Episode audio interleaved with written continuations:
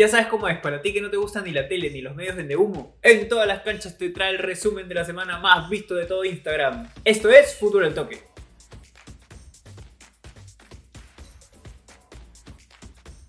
Tenemos nueva fecha para el arranque de la Liga 1. El viernes 7 de agosto rodará nuevamente la gordita en el campeonato peruano. La nueva fecha se da debido a distintos factores. Los resultados de las pruebas moleculares COVID, a la fecha 32 casos positivos aproximadamente, las inspecciones que se deben hacer a los centros de entrenamiento de los clubes y el llegar a acuerdos con los equipos que aún se niegan a firmar. El gerente de marketing de la Federación Peruana de Fútbol, Benjamín Romero, se ha paseado por los medios aclarando algunos de los puntos de la famosa declaración jurada. Así que se espera que durante la semana estampe su firma a los clubes restantes. Más bien ya ni lo vemos a Lozano, ¿será que está con Roche por la sanción que le puso la Conmebol por la reventa de entradas?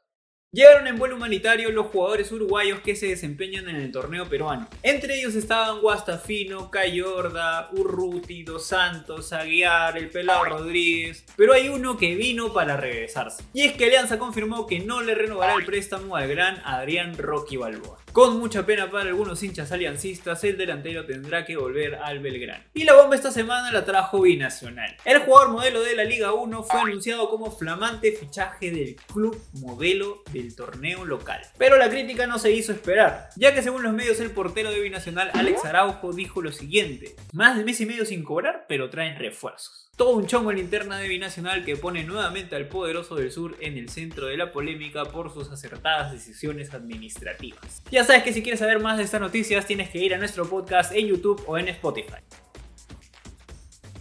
Claudio Pizarro!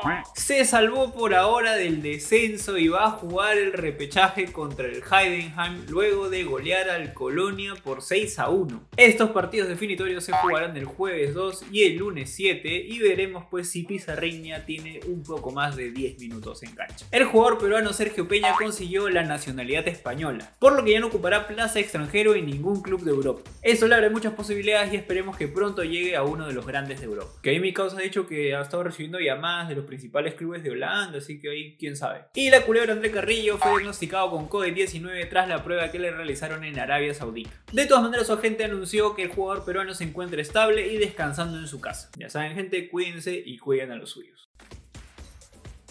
En la Liga Santander el Barça empató con el Celta y se la dejó facilita al Madrid que ahora está en la punta. Con solo dos puntos de diferencia y a falta de seis fechas parece ser que entre estos dos se van a disputar el título de campeón. Después de 30 años los Reds de Liverpool se coronaron campeones de la Premier tras la victoria del Chelsea sobre el Manchester City. Los hinchas celebraron, los jugadores también, todos se metieron una bombaza y Pep Guardiola ya confirmó que les van a hacer pasillo el día jueves. Y estate atento en la semana al canal de YouTube porque el gran Chacal va a sacar un video sobre los mejores campeones de la Premier. Y ahora el partido de la semana. Esta vez nos vamos a la Liga Santander porque tenemos un partidazo que podría definir el campeonato. El Barcelona va a recibir en el Camp Nou al Atlético de Madrid.